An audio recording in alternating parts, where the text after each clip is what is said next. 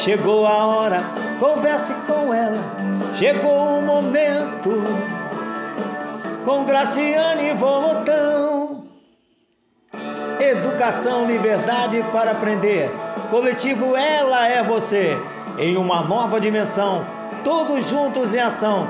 Conversa com ela, Graciane Volotão.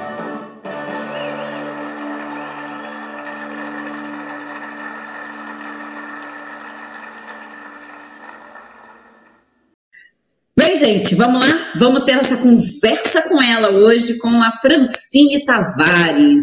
Eu digo novamente, uma boa tarde. A gente está entrando hoje, boa tarde, 5 e meia, 5 e 38 do dia 28. Ah, aqui ó, ela disse que viu. Tudo bem, eu vi a temática no seu Instagram, hoje deu para participar. Que bom, que bom. A gente hoje começou mais cedo, a gente costuma começar mais tarde um pouquinho, mas a gente começou mais cedo porque Francine tem que dar aula ainda hoje, né? Então a gente vai precisar fazer a temática hoje é, nesse horário para poder a gente conseguir estar é, tá com ela, ok? Então eu chamo você hoje, dia 28 de julho, uma terça-feira, nesse período de isolamento social, junto com o coletivo Ela, Educação Liberdade para Aprender. Hoje, conversa com ela, Graciane Volotão, professora supervisora no município de São Gonçalo e também no município de Armação dos Búzios, permutada em Itaboraí, e com a minha prima, Francine Tavares, que está aqui para conversar um pouquinho com a gente sobre letramento científico. Vem, vem perguntar, vem interagir, a gente está pelo YouTube e pelo Facebook. É um prazer ter você aqui. Antes, eu quero dizer para você que a gente já está aqui, antes de começar aqui a Francine sobre o papel da mídia no processo de letramento científico. A gente hoje está com o nosso Facebook com 3.544 curtidas e 3.855 seguidores. Também estamos com 1.192, que eu olhei agora há pouco, é 1.192, está escrito errado, e com 419 inscritos no YouTube. Então, se inscreva no nosso YouTube para você saber na hora que a gente está entrando aqui pelo nosso canal com as nossas conversas, ok? Então, vamos conversar aqui hoje com a Francine. Francine, se apresenta para que as pessoas saibam quem é você. Se... Tudo bem? Boa tarde. Tudo bem. Boa tarde, pessoal. Então, é, eu sou Francine Tavares, eu sou prima da Graciane, né? E também é, eu sou formada em comunicação social, em publicidade e relações públicas, sou especialista em pesquisa, é, e tenho, fiz meu mestrado em comunicação e estou quase terminando o doutorado também em comunicação e cultura. E, assim, até estava falando com a Graciane, assim, é, embora este não seja o meu é, tema de pesquisa no doutorado, eu tenho bastante interesse nessa, nesse, nessa temática, até porque a minha formação inicial eu fiz curso normal, né? O meu ensino médio. Então, eu fui, sou formada em professora também de, de criança, assim, até o ensino, o ensino básico. Então, assim, eu tenho é, bastante apreço pela educação, é, até por isso decidi me tornar professora, também sou professora universitária, e eu tenho também experimentado um pouco disso que a gente chama de comunicação científica.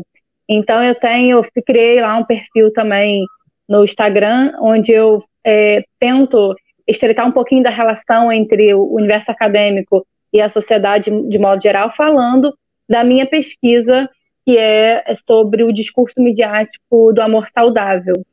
Então, é, estou escrevendo uma tese sobre esse tema, e aí eu criei esse, esse Instagram para falar um pouco é, a partir da visão das ciências sociais, da filosofia sobre amor, e, e falar um pouquinho sobre o desenvolvimento do acadêmica sobre esse tema. Então, eu tenho bastante interesse é, em discutir o papel da mídia, o papel da ciência, e, enfim, é por isso que eu acho que esse tema. É, acho, eu acho que é interessante, de modo geral, até por esse momento que a gente está vivendo também. E aí, é por isso.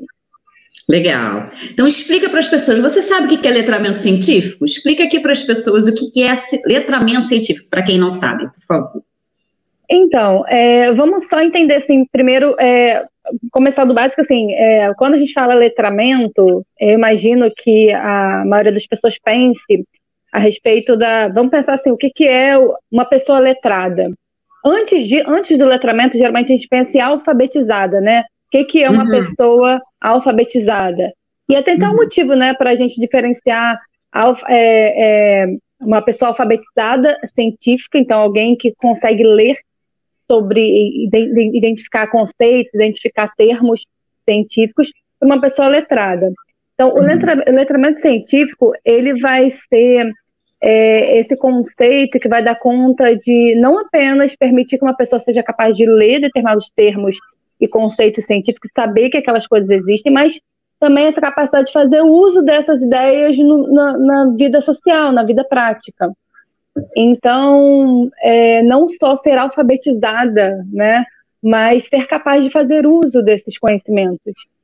E isso não significa é, ser um cientista, não mesmo, porque não é necessariamente isso. Não que a, a, intenção dessa discussão seja defender que todo mundo tem que ser cientista, não é isso. Mas é aproximar justamente a ciência, porque parece que é uma coisa tão distante da gente. É, então, eu falo ciência de modo geral, embora a gente costuma associar ciência só ao que a gente entende como ciências biológicas, ciências exatas. Uhum. Não é apenas isso, né? Estou falando, por exemplo, eu falo de um lugar que às vezes é até menosprezado, visto como uma ciência menor, que é o lugar das ciências sociais. Mas é pensar como que esses conhecimentos que foram pensados, pesquisados por é, cientistas, eles é, precisam estar próximos e serem usados pela gente. Então, é, não sei, ó, resumidamente, então, o letramento científico é justamente essa habilidade, então, essa capacidade de é, ler, entender e fazer uso dos conhecimentos científicos para a vida social, para a vida prática que. Entendi. Legal. Então, no caso, a gente tem aqui na nossa temática a, a, a, questão do letramento científico, que você explica, e a questão dos meios de comunicação, da mídia, né? Como é que a mídia, os meios de comunicação interagem em relação à ciência e à sociedade? O que, que você vem estudando nessa área? Então, o que acontece? Assim, a gente tem que pensar, e aí é, é, tá, é mais o meu forte, né? Então, a minha formação toda é em comunicação, e aí a gente tem que pensar que é o seguinte: vamos lá, como que alguém é, pode se tornar letrado cientificamente, né? Como que alguém desenvolve esta habilidade, esta capacidade? Em primeiro lugar, a gente pensa que é, a partir da, da escola, a educação formal é talvez o primeiro lugar, o primeiro ambiente que uma pessoa. Série. Uhum. Ela é, é o primeiro lugar que ela possa desenvolver esse tipo de habilidade. Mas aí você sabe melhor que eu, você está no dia a dia dessa, dessa rotina, né, da bem. Sabe que, assim, é muito difícil é, a gente desenvolver esse tipo de habilidade, até porque, assim, o nosso, a nossa metodologia de, de ensino, né, tradicional, ela é, até pode alfabetizar cientificamente, fazer com que as crianças, os adolescentes ali que estudam aprendam ali os conceitos, as fórmulas, as ideias para aplicar numa prova, mas dificilmente isso é estimulado e é trabalhado no sentido de fazer com que esses conhecimentos sejam levados para fora daquele ambiente escolar. Então, está aí a necessidade de pensar novas metodologias de ensino que tornem capaz, é, capaz as crianças capazes de, de fazer esse tipo de uso. Mas quando a gente pensa é, no ambiente, na, quando a gente pensa na mídia, Vamos pensar, então, assim, que a gente já tem uma pessoa que não é, é letrada, não aprendeu isso na escola. Outros ambientes assim, que a gente poderia pensar de letramento científico seria, por exemplo, instituições como museus, é, institu instituições culturais, né? vamos pensar, pegar aqui Museu da Manhã, por exemplo, que é um lugar com bastante conteúdo, é, uhum. que, que se propõe a desenvolver um pensamento com relação ao, ao papel da ciência, né, na, na, com relação ao meio ambiente e tudo mais. É, tem a Casa da Ciência também, que é um lugar que você consegue trabalhar esse tipo de, de, de visão. Mas quando a gente fala da mídia, a gente vai ver o quê? Que a mídia é quem geralmente é responsável por mediar essa relação entre esse ambiente acadêmico, é, científico e a uhum. sociedade. Então, é, aí tem uma grande responsabilidade nisso porque esses conhecimentos acabam chegando de maneira mais é, perto, assim, cotidiano, assim, da gente a partir da, da mídia, porque também é, é, de onde a gente costuma extrair a maior parte das informações que vão orientar a, a nossa vida prática. É, e aí, qual o problema disso, né? Aí vou fazer aqui meu papel de crítica, porque, assim, na maioria das vezes, o que a gente tem é uma produção de conteúdo muito simplificada. É, é assim, eu não estou falando nem falando não das, das, das, publicações especializadas, né? Então, se você vai pegar uma, uma publicação especializada que se propõe a falar de ciência, é, aí já é uma outra coisa. Mas no geral, se a pessoa não tem informação, se ela não é letrada cientificamente, ela não vai buscar esse tipo de conteúdo, ela não vai buscar esse tipo de publicação. Ela vai ter acesso ali à revista, ao jornal, a matéria que sai, sei lá, no Fantástico, é, e aquilo é o máximo de informação é científica que ela vai ter. E uhum. aí vai encarar como, a, como uma verdade. Uhum. É, e aí, então, qual o problema disso? A gente tem uma tradução midiática da ciência que é muito reducionista, que acaba reforçando é, uma visão de que a ciência parece como uma coisa mágica.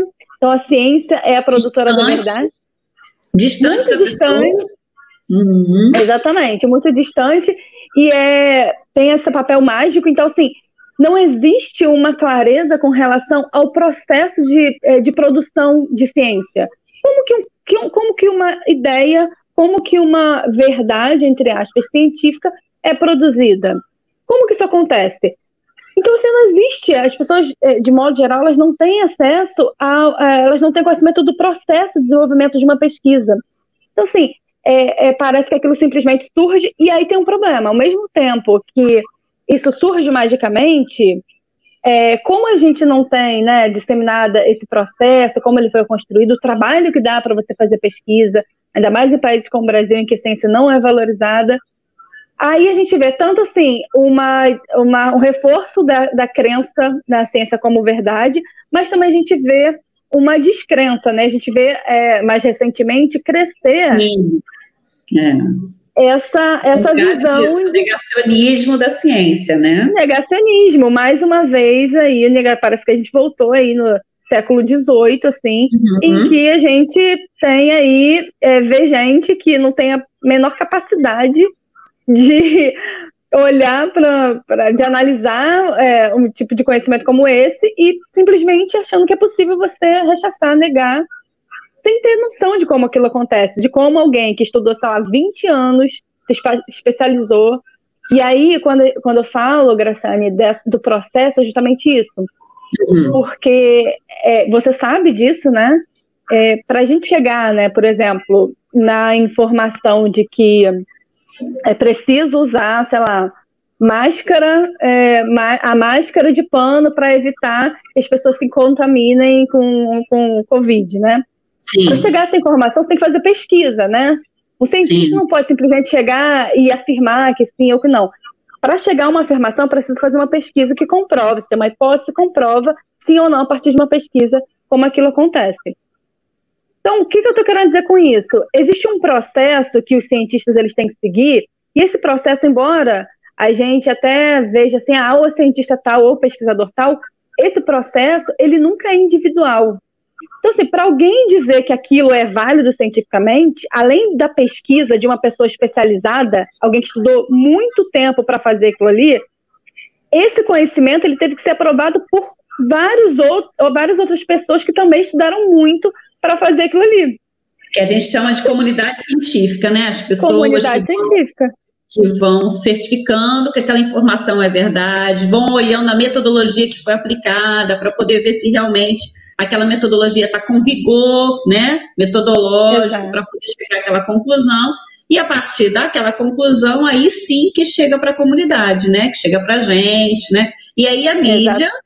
Ela é, como ela é mais próxima das pessoas, até, né, pela televisão, pelo jornal, pelo, pelo acesso que ela tem às nossas casas, às nossas vidas, ela que acaba ficando responsável pela, pra, pela transposição, né?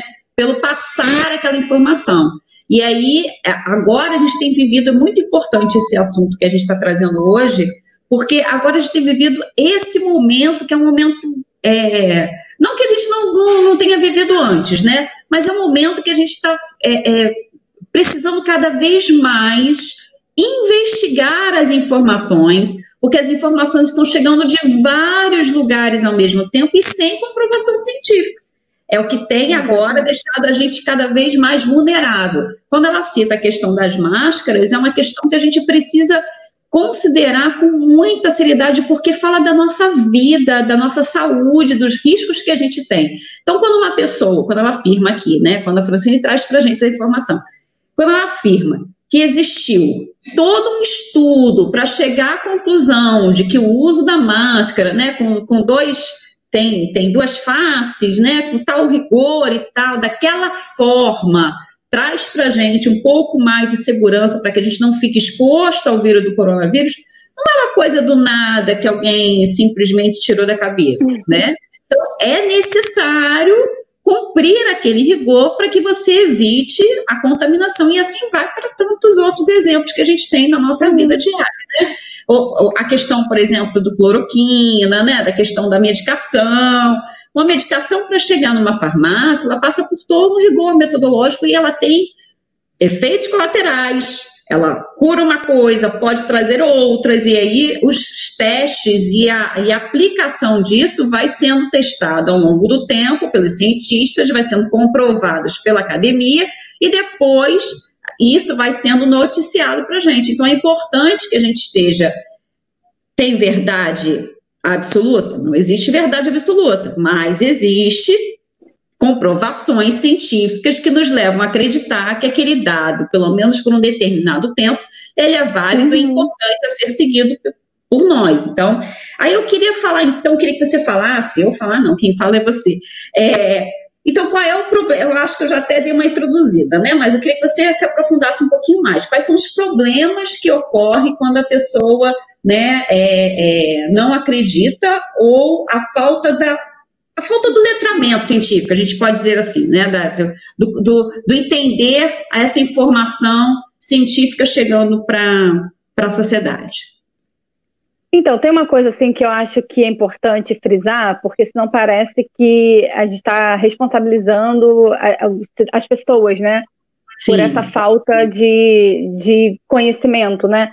É claro que, assim, parte a gente é responsável sim, a gente tem que buscar, não pode confiar nas informações que chegam lá, do, do WhatsApp sem pé nem cabeça, você tem, que, você tem que questionar, mas até essa capacidade de questionamento é uma capacidade que precisa ser desenvolvida. Por isso que o letramento é, científico é importante, porque se você não tem essa, sabe, essa desconfiança, você não é nem capaz de questionar se aquilo é verdade ou não. não às vezes não tem nem como buscar, onde eu busco a informação sobre isso. Então, por isso que desenvolver essa habilidade é importante. E aí, quando eu falo da mídia, eu falo que assim, o que, que a mídia faz? ela vai simplificar, vai jogar aquela informação ele vai aparecer como mágica, não dá conta de mostrar esse processo que levou ao desenvolvimento dessa, desse pensamento. Aí o que, que acontece, né? Olha só como é que está tudo encadeado. Por exemplo, essa coisa da máscara, eu lembrei aqui que há um tempinho atrás, é, é, bom, a gente está vivendo um momento único na história, né? A gente nunca passou, a nossa geração, nossa geração. Não passou por uma situação como essa. É, e assim, mesmo epidemias passadas, a gente não tem como comparar, porque o cenário era completamente diferente. E aí o que aconteceu? É tudo muito novo. Então, os cientistas eles não podem fazer afirmações, como você falou, sem pesquisa, não tem como fazer isso. E aí, Sim. o que aconteceu? Se você lembra, Graciane, mas bem no começo da pandemia saiu um vídeo do Drauzio Varela falando que não era para usar máscara, porque não tinha ainda a comprovação. Na verdade, ele falou porque existia uma escassez desse material, que era um recurso necessário para quem estava trabalhando diretamente com as pessoas doentes. Então, para é. que as pessoas não saíssem nesse desespero comprando, comprando mais, uhum, uhum. Tirando gente, e quem estava mais vulnerável ao vírus dentro do hospital, dentro, não ia ter o recurso, né? Não ia ter, pois é. E ele falou, olha, não é para usar máscara, isso não adianta. Falou que ele falou, fez um vídeo bem no início da, da pandemia falando sobre isso. Aí o que Sim. fizeram? Olha só, essa informação. Aí fizeram uso desse vídeo é, dele dizendo que não precisava usar máscara para negar a ciência, para negar uma, uma informação que veio depois. Que depois fizeram uma pesquisa e falaram que a máscara de tecido, com essas características, era uma máscara que era segura, que poderia ser usada, que era indicada para ser usada. E aí certo. o que, bom, aí como que acontece? A gente não entende o processo da ciência, a gente não entende que a ciência ela vai testando hipóteses o tempo todo e que essa verdade, entre aspas, ela vai é, mudando, ela vai alterando no decorrer do tempo, de acordo com as perguntas que a gente faz é, para aquilo que a gente quer pesquisar. É, aí parece que o quê? Mas espera aí, é ou não é? É para usar ou não é? Faz efeito ou não faz? As pessoas fazem isso. Isso acontece Sim. com vários temas. Vamos pensar Sim. no ovo, né? A história do é, ovo. É saudável ou não é? Eu pensei no ovo, pensei no café, né? Que as pessoas também têm hora que café é bom, não é? Vinho, vinho também, né? Vinho, uma... coisas assim que acontecem o tempo todo. Mas é bom ou não é? É porque, assim, parte do que é fazer ciência é errar, é testar. E aí essas coisas elas vão se alterando, depende das perguntas que você faz, determinado contexto e essas coisas vão se alterando. Aí, é, você perguntou dos efeitos disso, isso causa essa, essa descrença. Então, peraí, toda hora a ciência diz uma coisa, toda hora inventa uma coisa. É melhor não me preocupar com isso, porque dá trabalho pensar, né? Dá trabalho uhum. refletir, buscar, é, entender. Então, é melhor... informação mais recente, né? Qual foi a última notícia tratada daquele qual assunto? Foi? Uhum. Então as pessoas provaram assim, ah, então não vou ter esse trabalho. Aí o que, que acontece? Que eu acho que é um dos principais problemas é, desse, dessa situação, que é equiparar visões. É, então, uhum. a pegar a visão do cientista que foi, esse cara que estudou e que tem o apoio de uma comunidade científica, e colocar ela na, no mesmo lugar de alguém que não tem a menor noção do que está falando, que nunca estudou, que nunca não tem proximidade com esse assunto, e que está ele sozinho lá falando. Aí a gente acha, né, de modo geral, que é possível equiparar essas duas visões. Porque, afinal de contas, existe uma descrença com relação a esse cientista, a esse produtor de verdade que não sabe o que quer.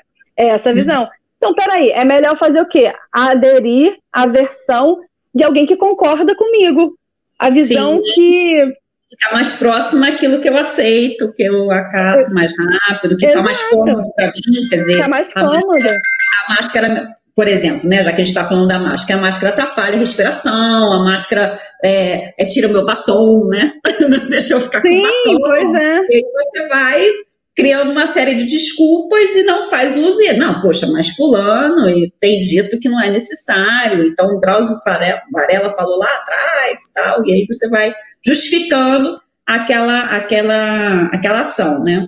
Eu vou aproveitar que eu te cortei um pouquinho, só para a gente dar uma boa noite aqui para o pessoal que chegou. Uhum. Maria de Fátima, a gente já falou, boa tarde, era boa tarde, agora já é boa noite, né? Boa noite. Boa tarde, boa noite para você, Renata Oliveira. É, tudo bem? Taila também está aqui com a gente. Renata está dizendo que é, hoje conseguiu acompanhar aqui, está vendo nossa conversa com ela. Élida Mata, muito importante essa discussão, tudo bom, Élida? Maristela também está aqui com a gente. Boa tarde, Maristela. Boa tarde, boa noite. Renata Oliveira está dizendo que lembro disso. E Marcilene Cristina Dias, tudo bem, Marcilene? Estou feliz, hein? Boa noite. Legal, gente. A gente tem gente também aqui pelo Facebook, você pode ficar à vontade para fazer a sua pergunta também. Vamos voltar então um pouquinho a essa pergunta que a gente estava conversando, Francine. Quais são então os problemas da falta de letramento científico? Tem mais alguma coisa que você gostaria de destacar nessa questão? Então, é, eu falei sobre essa coisa de, da não responsabilização, mas também né, da, da, do cidadão assumir ali a tua parte da responsabilidade disso. Uhum. É, então, e também falando mais com relação a, a como a mídia fala sobre a simplificação da ciência, né? Então, em parte, a gente tem que entender que, claro que assim, a, a, ciência, né, o fazer científico, ele tem uma linguagem própria, a gente tem uma, uma maneira própria de fazer ciência. Então, é engraçado porque existe. Eu lembro que quando eu comecei a fazer pesquisa, era muito difícil escrever o academic, o academic stage, né? Aquele, a linguagem acadêmica. É difícil você. E assim, olha que eu tô falando de ciências sociais, né? Eu tô falando de uma área assim, que é muito próxima à nossa vida, né? Uhum. É, e então, e aí o que a gente tem que fazer, o que eu tô tentando fazer agora, por exemplo, nesse perfil que eu falei para você que eu criei, é o contrário. Sim é pegar aquilo que eu escrevo, aquilo que eu pesquiso, aquilo que eu leio, que tem essa linguagem mais dura, acadêmica e traduzir isso numa linguagem mais acessível, sabe? É, então, por exemplo, é sem perder é, o rigor da, do conhecimento científico, porque isso não pode ser feito. Aí o que acontece, né? Um dos efeitos dessa, dessa mediatização da, da dos, dos, meios de comunicação com relação à sociedade é se simplificar muito. Aí parece que é uma coisa mais, reduz, uma coisa muito. Você chamou de reduz demais. Uhum. E aí simplifica e aí não dá conta. Aí é um dos problemas é achar as pessoas que leem, que consomem esse conteúdo, achar uhum. que é, é, tem o mesmo, o mesmo valor que alguém que não estudou. E uma outra questão também, o Graciane, é o seguinte: um outro, um outro problema grave é que quando a gente não é letrado, a gente não consegue nem criticar a ciência. Porque assim, eu estou falando aqui de uma perspectiva de valorização da ciência, e óbvio que isso tem que ser valorizado, mas ela também é passível de crítica, obviamente, porque a gente tem aí vários problemas, assim, a gente pode. É, vários problemas políticos, né, que envolvem inclusive a própria delimitação de campos científicos. É, então, é, determinado campo é mais valorizado que outro. Por exemplo, a gente viu aqui no Brasil ex-ministro da Educação dizendo que não ia liberar recursos para ciências sociais, porque na visão dele, ciências sociais é uma ciência menor, até porque, né, é, na visão deles não é importante saber pensar, não é importante saber eleger um, presidente, um governador, isso não é importante. Ser capaz de fazer escolhas que tenham como base é, uma orientação, então entender, por exemplo, que é, determinados planos de governo são incompatíveis com o, a, o objetivo de diminuir a desigualdade social. Bom, se eu tenho determinada defesa de governo, eu não posso é, dizer que eu. Sabe, não dá. Então, assim, é, estimular. É, se eu estou numa direção, eu não tenho como ir em outra direção, né? Ou eu estou do outro, né? Exatamente. E aí o que acontece é o quê? É fazer com que as pessoas sejam capazes de distinguir esse tipo de, de coisa é, parece não ser importante, né, para esse ex-ministro. Então, é, a gente vê, então, essa, essa briga né, de campos, que também é uma questão importante da gente levar em consideração. É, é, porque é legal, acho que dá para você incluir aí na sua, na sua questão. Ó, é. Renata Oliveira, qual a função da escola no letramento científico? Poderia citar exemplos, que aí eu acho que dá para você aproveitar. Então, eu até comentei assim mais cedo, né, que assim, a base da, desse processo de desenvolvimento da, de uma pessoa letrada cientificamente é a escola, porque é o primeiro lugar que ela tem acesso a esse tipo de conhecimento. Mas assim, é diferente a gente estar tá falando, né, tanto que eu falei no começo assim, da diferença do que, que é uma alfabetização, uma, uma pessoa alfabetada cientificamente, que é mais ou menos isso que a gente aprende na escola. Então, eu tenho acesso àqueles conceitos, aquelas aqueles conhecimentos ali, mas eu não sei como usar isso na minha vida prática. O letramento seria justamente isso, essa capacidade de fazer uso desses, desses conceitos, dessas ideias para a vida prática, para a vida social. Então, uhum. é, o papel da escola, assim, é eu, é, assim, eu estou falando, dando pitaco, porque eu, eu não trabalho com educação nesse sentido. Eu estou dando aula para a universidade e a gente discute menos essas coisas. Mas certo. eu acho que o papel é, é pensar em metodologias, em projetos que deem conta de é, estimular esse uso social da ciência. Então, por exemplo, entender que determinados é, conceitos da sociologia e da filosofia são essenciais para a participação da vida pública, como, por exemplo, a escolha de, de, governança, entender o seu papel como cidadão na sociedade a partir do uso dessa, desses conceitos, entender ciências mais é, exatas, biológicas, como que. Aí, aí, é, tem alguma coisa aí, né? É, Voltou, é, Entendi. Voltou. Então, é, então, a escola, eu acho que tem esse papel, é, é, primeiro, introdutório dessa formação, e eu vejo como uma possibilidade de é, propor metodologias que têm conta de fazer, de aplicar esses conhecimentos na vida social, assim. Não sei se consegui Sim. responder bem, mas acho que você também, Graciane, né, pode pensar bastante, assim, né, e falar um pouco sobre isso. Sim, não, acho que você, você contemplou bastante e, e muito bem a questão da importância da gente, enquanto escola, é, ter esses espaços. Mas esses espaços são para além, né, como você muito bem coloca, são para além da alfabetização, de ler né, palavras, de ler números, de ter o conhecimento é, de ciências básicas, ciências naturais, como a gente aplica nas escolas, né? É, quando você diz da importância dos governantes, das políticas públicas, é, não irem é, ao ataque das ciências, ao ataque das ciências sociais, das ciências humanas, ela, ela, ela reflete muito o que a gente é, precisa lutar dentro das escolas, principalmente a educação básica, né? Por que, que a gente fala isso?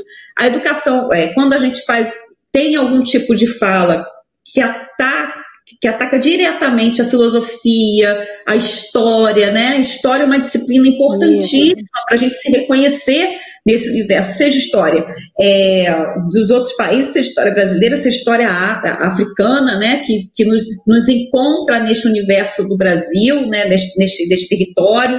É, então, assim, a, a, esses conhecimentos, eles não são menores. Quando a gente coloca, quando a gente vê uma, uma política atuando, dizendo que esses conhecimentos são menores, são menos importantes, eles estão, de alguma maneira, querendo colocar uma nuvem, uma, uma, uma cortina de, vamos dizer assim, né? Não sei se é, se é essa palavra certa, mas uma cortina de ignorância, porque na verdade você ignora alguma coisa e você aprende outra, né? Tudo você. Uhum. Ou você, você ignora algo e você aprende algo. Então a gente precisa ampliar esse conhecimento cada vez mais, principalmente na educação básica, porque a gente sabe que a gente tem um ataque é, grande da mídia com esse reducionismo que você destaca aí, que é muito importante a gente discutir, a gente pensar.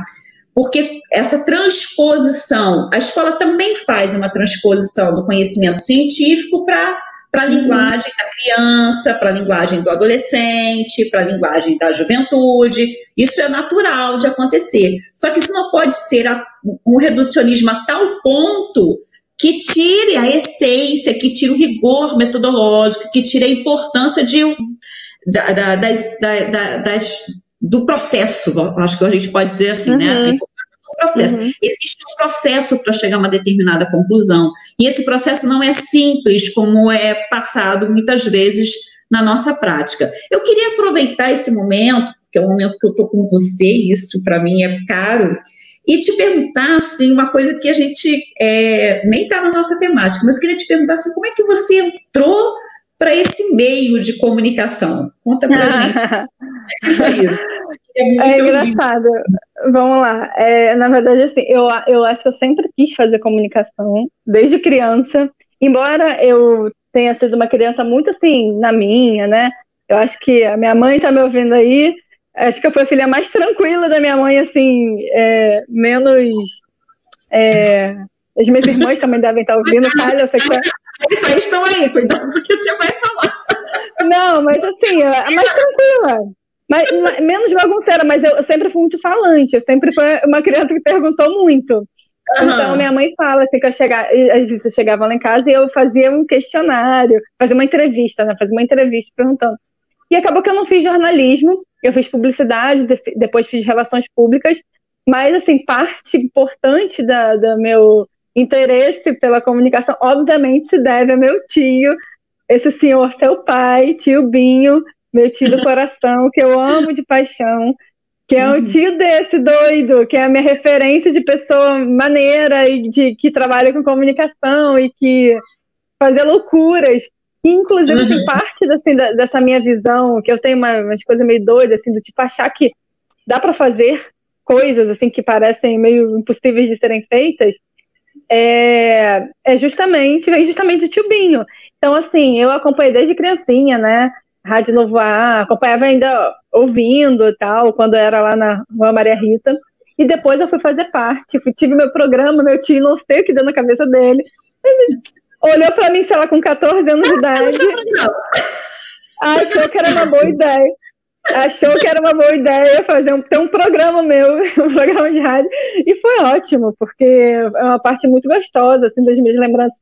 Eu lembro que assim, eu levava minhas amigas, que eram fãs do KLB, para para participar do programa. Eu lembro da inauguração do programa, que foi um especial do KLB. E aí eu fiz uma mesa redonda com as minhas amigas falando, gente. E aí elas também têm essas memórias, sabe? De como quando a gente ia sair do Porto Novo para ir lá para Alcântara, que é longe, uhum. e de ônibus e tal, para fazer o programa. E era muito legal. E o meu programa chamava Cantinho do Céu. Cantinho do Céu. Cantinho do Céu. E era muito legal. Né? Ele fez uma música também, Cantinho do Céu, que era abertura, eu acho, né? Era? Ah, eu não lembro. Aí, Graciane, você já tá querendo. Mas era muito legal, assim. E, e, aí tinha equipe, né? Tinha o Júnior, que operava a mesa de som. Sim, sim. A Janice, que atendia as ligações um uhum. doce de pessoas, e as pessoas participavam, era uma coisa assim. É, era muito legal, assim, foi uma fase muito boa. Sem dúvida, Mas sem foi, dúvida. Aí, ó, foi, inclusive, assim, o meu primeiro estágio foi em rádio também. Eu fiz estágio na rádio nativa, Tupi, e é uma delícia trabalhar em rádio, né? É, Gosto muito. É sim. Então foi por aí, né? A Renata Oliveira agradece. A gente tem um outro comentário aqui do Nilton Oliveira. Eu quero dizer quem é que está aqui no Facebook: a Maristela, de AC, Célia Bastos, Fátima Lima, Nilton Oliveira e Elida. Eu não sei falar o seu sobrenome, Elida. Você tem que botar outro sobrenome aqui, Egmeider. Acho que é isso. Ela, a, a Elida diz aqui, né? Debate urgente mas o Newton traz a seguinte questão: ó, precisamos entender a importância da sociabilização do indivíduo e do ensino-aprendizado, tornando o ser crítico, o que não se faz nos dias atuais. Temos uma grade curricular maravilhosa, vejo que não é explorada de maneira devida. Eu queria dar só uma destacada nisso daí, porque eu acho que é importante, apesar de não ser a nossa temática, mas aí a pessoa né, uhum. é da área, então não consegue ficar de boca fechada. É, em relação a essa questão da base nacional comum curricular, essa imposição de uma base, de um currículo mínimo, eu chamo atenção, a sua atenção como pai, como mãe, como professor, a nossa atenção como comunidade no geral, do quanto é importante a gente estar atento a esse tipo de imposição, de como que isso está entrando, minimizando, que é exatamente o tema que a gente traz de alguma maneira aqui. Claro que a Francine traz numa visão da mídia, dos meios de comunicação, e agora eu puxo um pouquinho o gancho para a educação, até pelo que a Renata Oliveira destaca. Por quê? A gente sabe que a gente tem a, a, a, mídia chega na nossa casa de várias, várias maneiras, né? A gente tem a, o rádio, a televisão, o jornal, a internet agora, né? O WhatsApp, que chega um monte de notícias o tempo inteiro.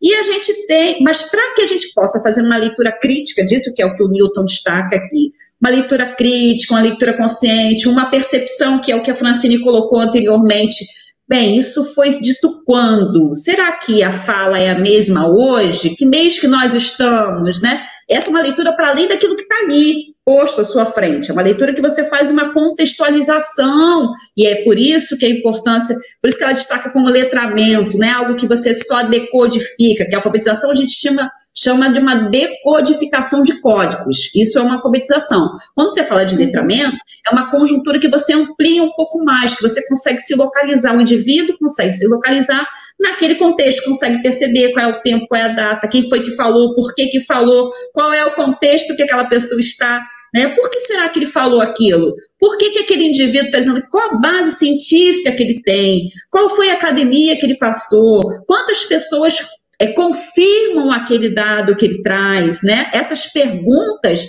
a gente precisa muito estimular dentro da escola, até voltando para a pergunta da, da Renata. Precisa estimular na escola, mas você, pai, você, mãe, também tem essa, essa, esse papel, né? É importante que você também traga essas questões para o cotidiano dos seus filhos e também para o seu cotidiano. E aí eu reforço, a gente tem, a Francine coloca isso, e eu reforço aqui, a gente tem recebido um bombardeio de notícias na mídia, pelo WhatsApp, pelo Facebook, e é difícil a gente ver a pessoa checar se aquela informação é verídica. Vou te contar uma coisa, Francine, que vem me, me, me incomodando muito ultimamente. Eu tenho recebido vários pedidos de doação de sangue. mas é uma coisa assim, uma enxurrada, uma enxurrada. E sempre que eu pergunto de onde vem aquela mensagem, quem outra outra mensagem que vem assim com frequência, está desaparecido. Peraí, será que essa pessoa já foi encontrada? Será que está desaparecido uhum. mesmo? Que fato é esse? Quem é que te passou? As pessoas vão só passando. E aí a gente tem agora como consequência essas fake news, essa loucura toda que inclusive impactou no nosso processo eleitoral, impactou na nossa democracia, eu diria mais, uhum. está impactando na nossa democracia, está impactando inclusive das nossas crenças, dos nossos valores, impactando no nosso cotidiano, que é o que a Francine coloca, né, nas ciências sociais, esse é um estudo das ciências sociais, do impacto disso que é político, é social, é na democracia, é na vida nossa, na nossa vida enquanto seres humanos. A gente está trocando por conta de tanta fake news, de tantas notícias que vão nos atravessando, a gente está trocando o amor pelo ódio. A gente está trocando o, o, o, cuidado com o animal, por exemplo, quem é ambientalista, está trocando isso pela caça. A gente está conseguindo uhum. fazer uma inversão de valores, tudo por conta de tantas notícias atravessadas que chegam de qualquer maneira e a gente vai passando sem nenhum conhecimento, nenhum cuidado, nenhuma, nenhuma é, pesquisa mais aprofundada de qual é a razão daquela informação ter chegado até você. Né? Então, eu acho que é importante a gente aproveitar esse momento e destacar. Agora também tem essa, esse impacto nessa questão agora da pandemia, né? Qual é o impacto uhum. que você na, nesse Covid agora, né? Que a gente. Ah, antes de você falar, desculpa, é porque uhum. eu esqueço de falar. Se você tiver em sala de vídeo, que parece que tem sala de vídeo aberta, eu peço para que você venha aqui para o nosso Facebook, Graciane Volotão, ou então pelo YouTube, Graciane Volotão, para fazer as perguntas, tá bom? Fica à vontade, o espaço é nosso. Conversa com ela, é para a gente conversar junto. Pode falar. Então, é, eu só queria retomar um pouquinho que você falou, é, um, algumas falas atrás, que eu acho uhum. que é importante destacar também, que é o seguinte: quando a gente fala dessa desvalorização né, das ciências sociais, da história que você bem destacou, que é uma das disciplinas mais importantes, né? É, e é uma das áreas é, mais desvalorizadas também por certa é, por certo campo da sociedade, né, digamos assim. E é, a gente não pode ser ingênuo também, né, é, de não entender que isso faz parte de um projeto, um projeto de sociedade e assim não é coincidência que essas coisas estejam sendo desvalorizadas sabe? Não é coincidência que é, existe esse processo de apagamento da história, da memória, por exemplo, do que do que é do que foi a escravidão, do que é o racismo, do que é, é a, do que foi a ditadura é, no Brasil. Então, assim, existe um projeto que inclui é, justamente é, é, o apagamento, a desvalorização desses aspectos, porque isso torna, de fato, como foi a pergunta do rapaz que eu esqueci o nome, Newton. Newton é, isso torna as pessoas pouco críticas, porque a falta de desenvolvimento desse, dessa, dessas competências, é, ela é, torna a pessoa incapaz de ler uma notícia, e é isso também um ponto importante, porque é isso, né? Eu falo um pouquinho disso, não é, é dizer que a ciência tem que ser é, consumida, tem que ser é, colocada como a criadora da verdade, não questionar isso, a verdade absoluta. Não é isso. E também nem que, é, muito menos que a gente tem que aceitar ali o que nem os veículos de comunicação mais, é, digamos, mais confiáveis, né? A gente tem que questionar sempre, que, que olhar criticamente pra, sempre para esses lugares. Só que, assim, entender que é, existem é, pensamentos, por exemplo, o pensamento científico ele cumpre uma série de, de premissas para ser construído, e isso tem uma importância, sabe? Isso tem um valor que determinados veículos de comunicação, ainda hoje, por mais problemáticos, problemáticos que eles sejam, eles têm determinado valor é, é, que a gente pode comparar numa escala de superioridade com relação a outros. Por isso que eu sempre falo, às vezes, algumas pessoas que eu conheço vêm me perguntar: ah, recebi isso, minha mãe mesmo faz isso. Minha mãe é uma pessoa que, assim, consegue ser bastante. Não tem, assim, minha mãe não tem uma formação acadêmica, nada disso, mas é uma pessoa bastante é, inteligente, que, que tem essa habilidade, que aí já é um outro conceito que a gente fala, fala de é, letramento midiático, que é essa capacidade de ler a mídia é, e de pensar, de refletir criticamente sobre ela. Então, por exemplo, às vezes minha mãe me manda alguma coisa porque ela percebe que tem um problema com aquilo. Ela não sabe uhum. dizer o que é. Não sei o que, que tem de estranho, mas ela manda. E aí o que, que acontece? Outro dia eu peguei um vídeo que ela mandou, e era um vídeo que fazia uso de informações científicas, sei lá de onde é, ou fazia uso de uma performance científica, sabe? Que é, é, olha, foi esse estudo saiu, nem dá para saber se é verdade, porque eu tentei até procurar as informações e não achei. Um estudo que saiu na universidade, não sei o que lá, confirma que é, não, não precisa usar máscara, por exemplo.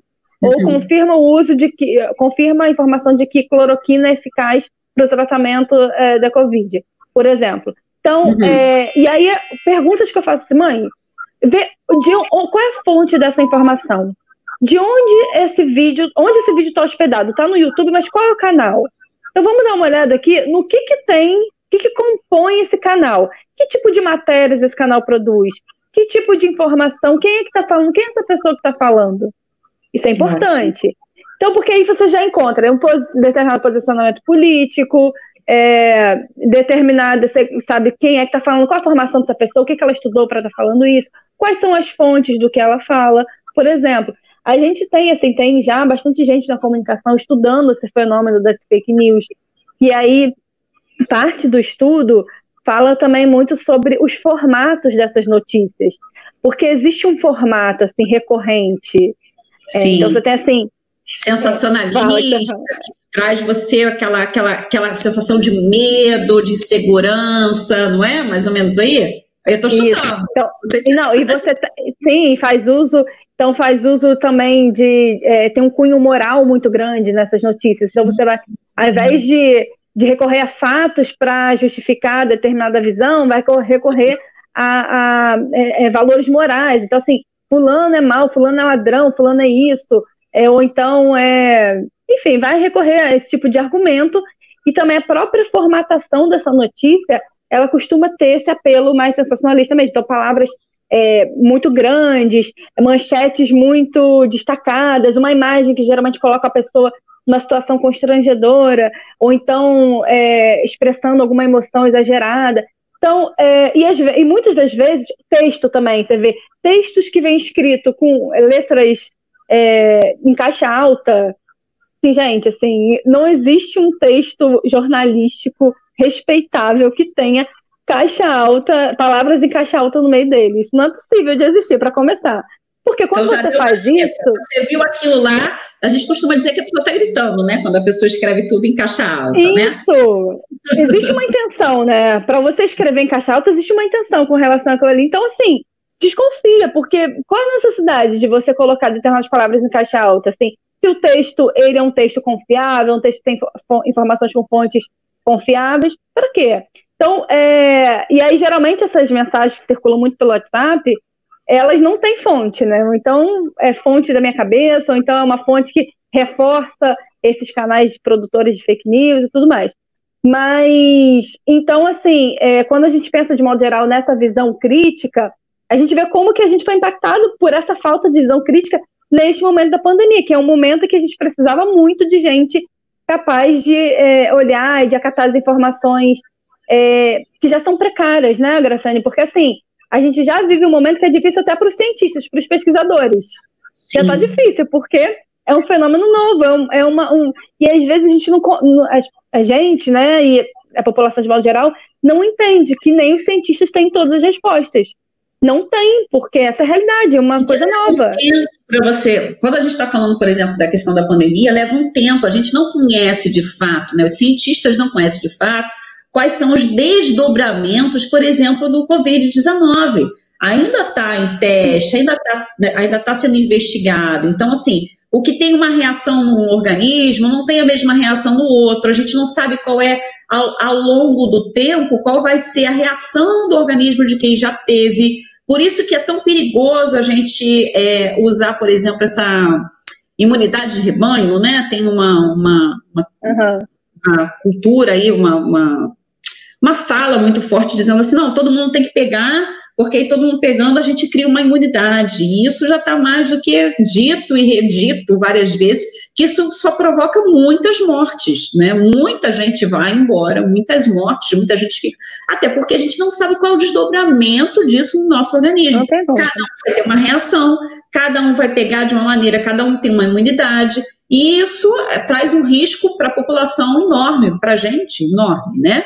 É, a, gente tem, a gente tem, inclusive, assim, por exemplo, recentemente essa, essa, essa condução aí do, do cloroquina, para alguns, né, a medicação teoricamente fez efeito, a gente não sabe se realmente ao longo do tempo isso é de fato, para outros levaram a óbito, porque impactou em outros, em outras reações do organismo, então é importante que a gente tenha essa, essa visão de que não se tem uma resposta para tudo nesse momento, porque está tudo sendo testado, é tudo novo. Então a gente precisa ter esse alargamento, por isso que é importante.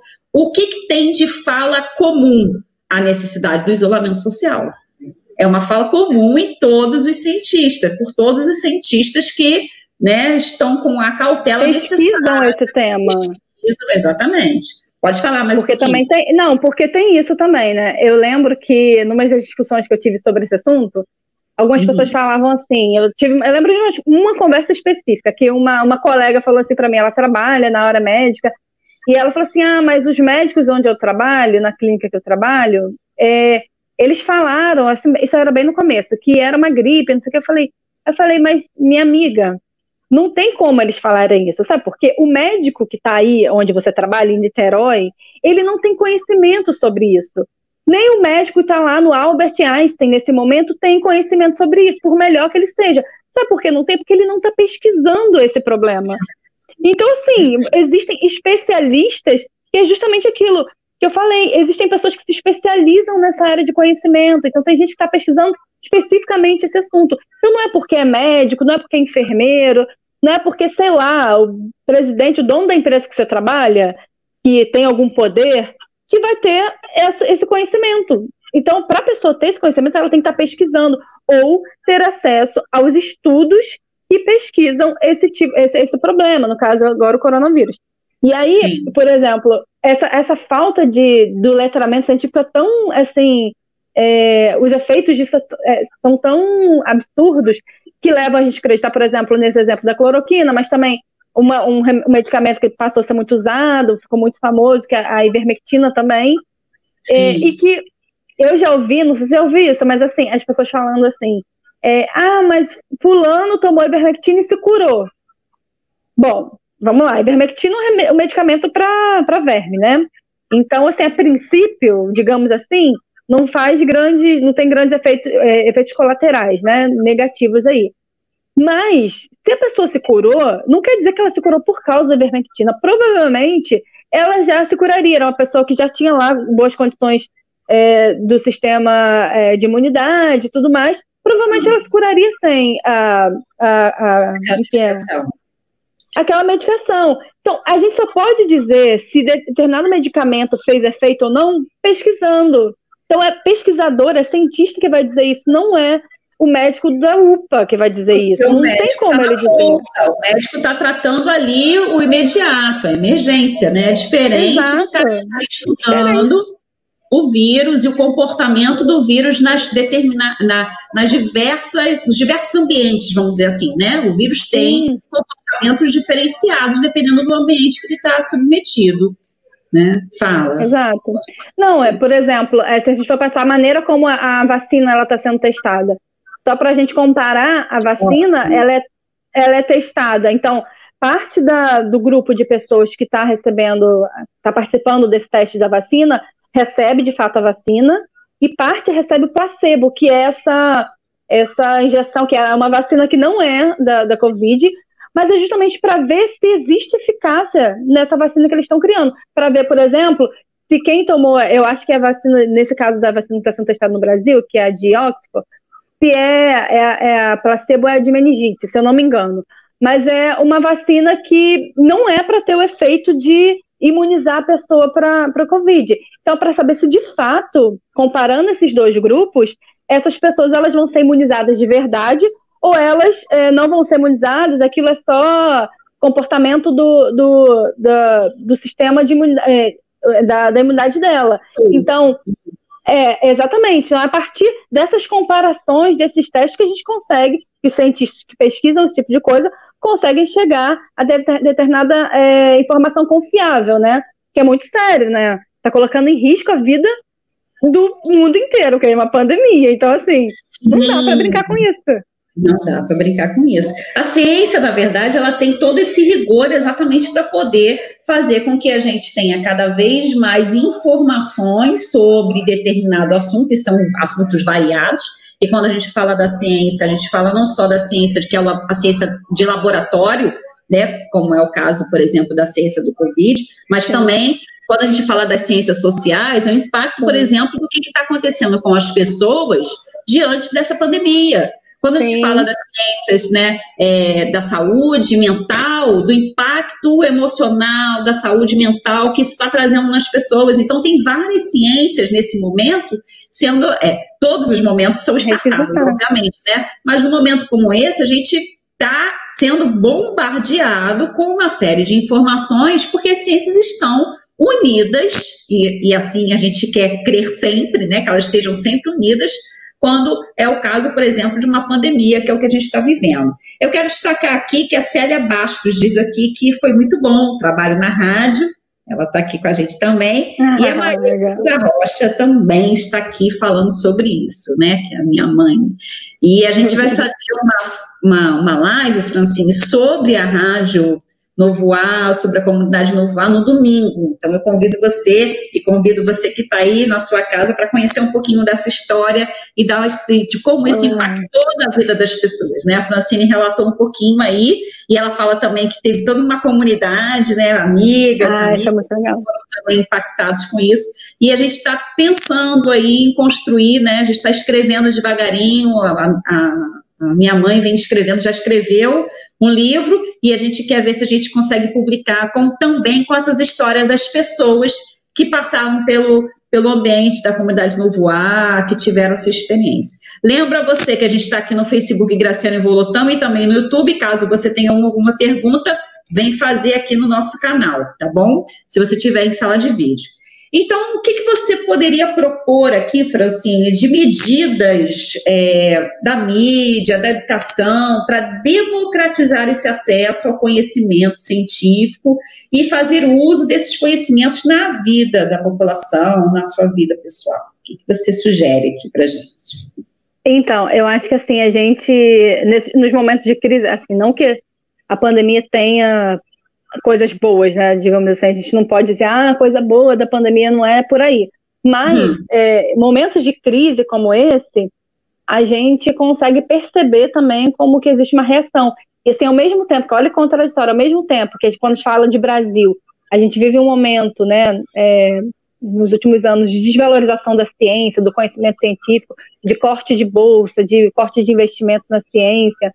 A gente também vê a uma, uma necessidade, uma valorização, por outro lado, desse conhecimento nesse momento em que a gente vive. Então, por exemplo, é, existem vários cientistas, é, pesquisadores, fazendo conteúdo, é, isso que a gente chama de comunicação científica, se esforçando. Porque, assim, gente, vamos pensar que é um trabalho gigantesco. A pessoa já faz lá o trabalho dela, que é pesquisar, escrever os artigos científicos, publicar, falar sobre isso. Tentar buscar formas de é, comunicar esse conhecimento para o público geral, para a sociedade geral, já é um outro esforço absurdo que a pessoa tem que fazer. Então, uhum. tem gente já fazendo isso. Por exemplo, né?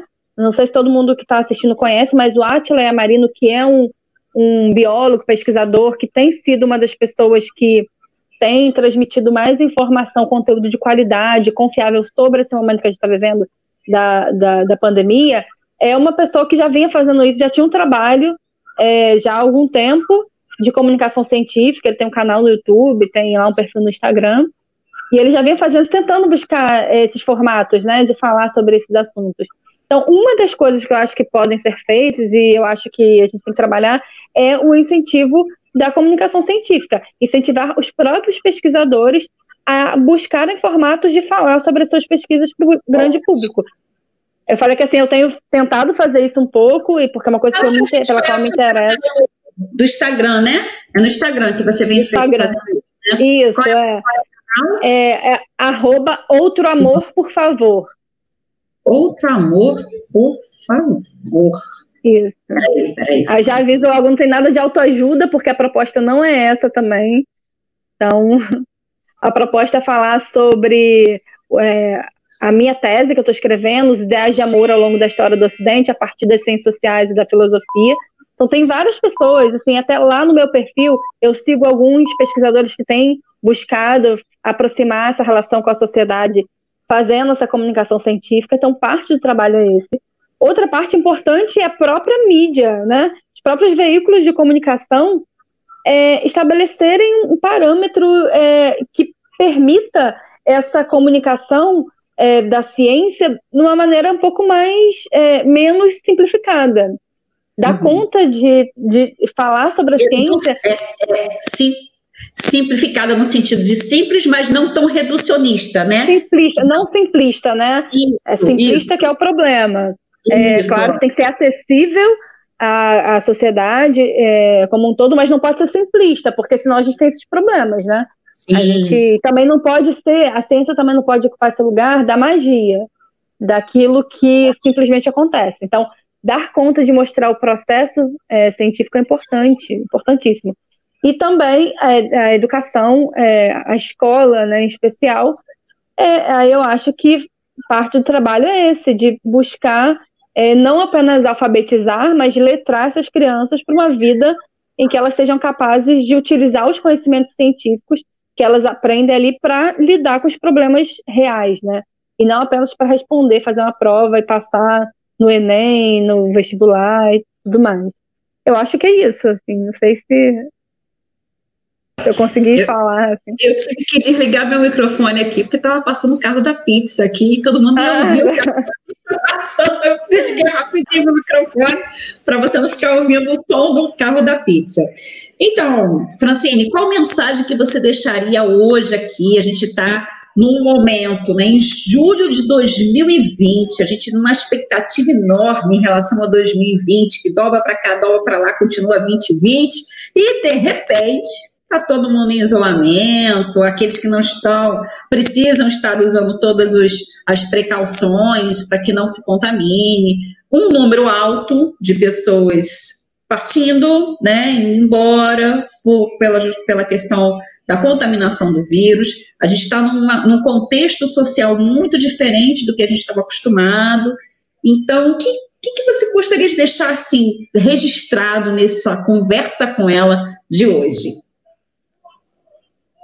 Bom, é, tem sido um ano, assim, difícil, desde o começo, antes da pandemia, já foi um ano aí pesado, assim, é, pessoas que eu conheço tiveram problemas, assim, graves de saúde, meu orientador, por exemplo, teve um problema grave de saúde, e, assim, aconteceram algumas coisas, mas, enfim, eu acho que a gente, pelo menos, assim, as pessoas mais próximas, aí eu posso falar das pessoas que eu conheço, né, a minha família, amigos, estão os trancos e barrancos conseguindo se sustentar né, nesse, nesse, nessa, nessa crise, é, se manter de pé e com algum nível de saúde mental, e isso já é muita coisa para a gente comemorar.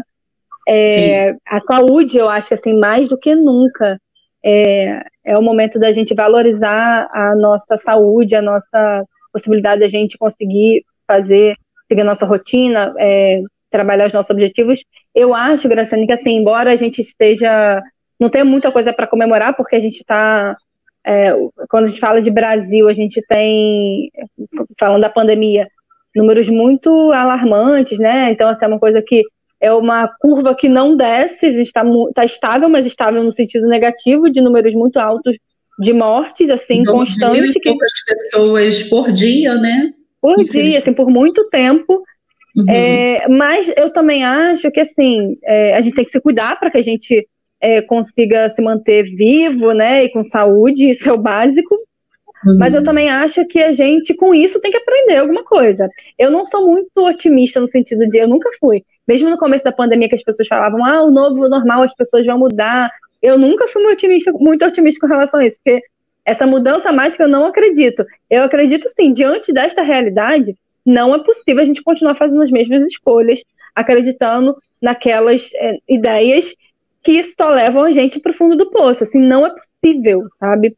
E aí, é, tratando a realidade como ruim, é, tá ruim a realidade e o nosso cenário daqui para frente não parece ser muito bom, a não ser que a gente mude.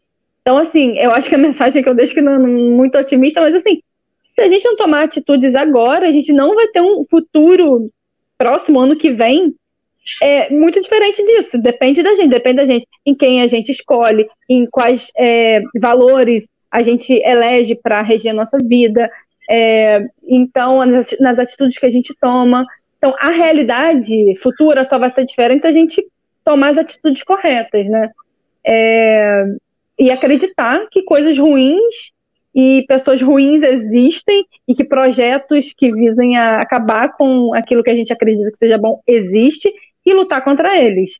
É, eu acho que é isso. Então, assim, não acreditar num futuro lindo, mágico, acreditar num futuro lindo que a gente possa fazer com as nossas atitudes e as nossas escolhas. Acho que é isso. Bacana. Aqui a Sueden participa aqui também. Sueden Silva, boa noite, parabéns. Gostei muito da explanação.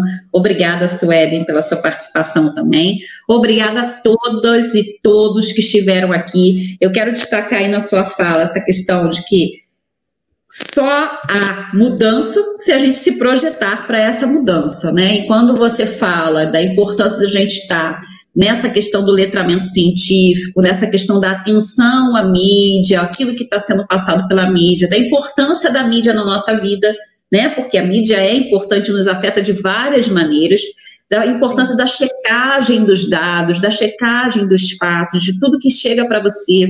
A gente é, é importante a gente trazer isso bem destacado na noite de hoje, porque a gente está vivendo um momento único, um momento que é, nos projeta, esperamos, para um futuro, esperamos, diferente. Ou, agora, não sabemos se essa diferença vai ser para bom ou para ruim. Vai depender é. muito das nossas ações hoje, né? Que é o que você destaca. Aqui a gente tem a Renata, que também é, voltou a participação aqui dizendo exatamente, por isso devemos ser críticos, defender estar ao lado da educação e da ciência. Eu acho que a que a Renata aqui, ela é, é, traduz muito, né, não é simplificar não, mas traduz muito do que a gente quis passar hoje com a nossa live, do que a gente pretende passar hoje com a nossa live, a importância de você acreditar no sentido de acreditar com criticidade, mas acreditar que a ciência é o caminho correto a ser seguido, né? Que você vai criticar, que você vai colher as informações, que você precisa estar cada vez mais é, lendo e ouvindo e checando as informações que chegam até você, que é a importância da educação, a importância da educação no sentido ampliado, né? não é no sentido reducionista, no sentido de que só aprender a somar, a subtrair, a fazer é, é, contas para você dar troco, né? E, ou então é, as questões de você saber só decodificar as letras, né, para poder você ler uma palavra ou outra palavra, mais do que isso, uma educação que é para a liberdade. O nosso, nossa, nossa live uhum. é isso, né?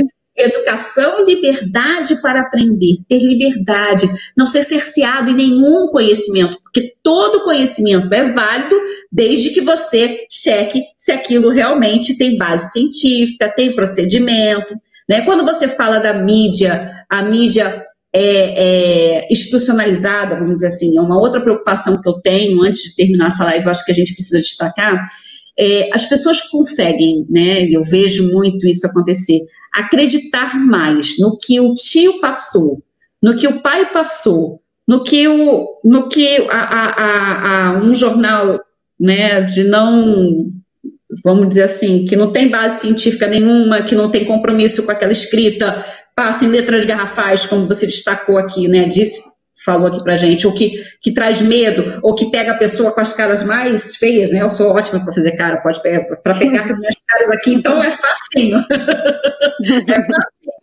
E aí pega aquelas caras toda torta da pessoa e diz assim, ah, Graciane é do mal e tal. A gente sabe que isso impacta numa, de uma, uma proporção tão grande que chegou até algumas pessoas chegam a via de fato, de matar a outra, né? De, de ferir, de magoar, de, e sem, sem, sem checar se aquela informação é de fato verdadeira. Então, as, é, é, por vezes, é bom a gente chamar atenção é, é, que você não pode simplesmente pegar a notícia, é, se alimentar dela, alimentar seu corpo, sua alma, seu espírito, sei lá o que, mais a gente pode dizer, seu coração, né, por um outro amor, vamos dizer assim, né, uhum. e pegar essa informação e levar para a sociedade dessa maneira.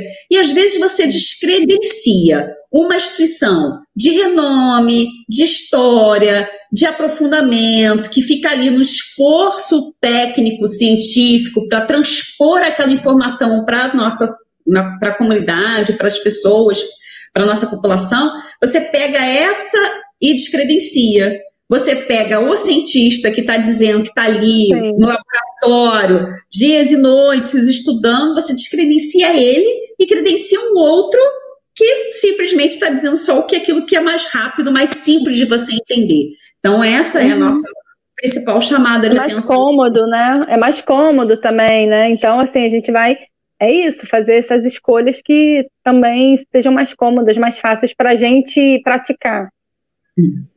Então, Nem sempre é melhor. Um novo, um outro mundo, né, uma outra comunidade, isso é possível uma outra geração, uma geração mais saudável se a gente mudar os nossos hábitos hoje, mudar as nossas formas de ler as informações que chegam até nós, seja por meio da mídia, seja por meio da própria escola, né, e por outros meios que chegam é, aos nossos ouvidos, olhos e nosso corpo, né? Então, acho que é bom a gente deixar isso muito claro. Peço a você que siga a Francine no Instagram, arroba amor, por favor, né? E compreenda um pouquinho mais, discuta um pouquinho mais com ela, né? Tem lá o, o como é que fala aquela mensagem instantânea, né? Que pode dar, mandar uma mensagem para ela se tiver alguma dúvida, alguma coisa que você queira se aprofundar um pouquinho mais, conhecer um pouquinho mais. E aqui, no nosso conversa com ela, que você esteja sempre muito à vontade para fazer as suas perguntas, trazer seus questionamentos, fazer seus comentários, porque essa conversa é nossa, esse canal é Educação Liberdade para Aprender. Não é à toa que é ela, Educação Liberdade para Aprender, ok? Então seja sempre muito bem-vindo. Obrigada, Francine, novamente. Obrigada a você. Ter dedicado esse tempinho aqui. Sei que você vai precisar ir para a sala de aula agora, conversar com seus alunos, né? E, mas aí para a sala de aula virtual, né? Que você está indo, né? É virtual, eu já estou preparada aqui, é meio mesmo ambiente. Já vai entrar, já vai entrar na aula daqui a pouquinho, né? Porque está é. tendo que ser tudo virtual mesmo, né? Sim. Eu vou aproveitar e vou destacar aqui, gente, que amanhã a gente tem uma conversa também, né? Com a Cláudia Malta, e vai ser muito bom a sua participação. A gente te espera aqui amanhã sobre medidas socioeducativas. É um tema caro, importante que a gente precisa discutir, os desafios que a escola enfrenta, os desafios que a sociedade enfrenta quando a gente tem essas questões passando né, da, da, da, da, das medidas socioeducativas, da importância de dar a esse, esse jovem, esse adolescente, um espaço que ele se reconduza a boas práticas, a uma sociedade mais é, próxima a ele, mais humana, mais digna, para que ele possa é, viver um outro amor. ok, gente? Muito obrigada mais uma obrigada, vez. Beijo grande, um abraço. Beijo. Tchau, tchau. Você, brigadão. Tá. Beijo. Gente, obrigada. Até amanhã. A gente espera você, ok? Beijinho.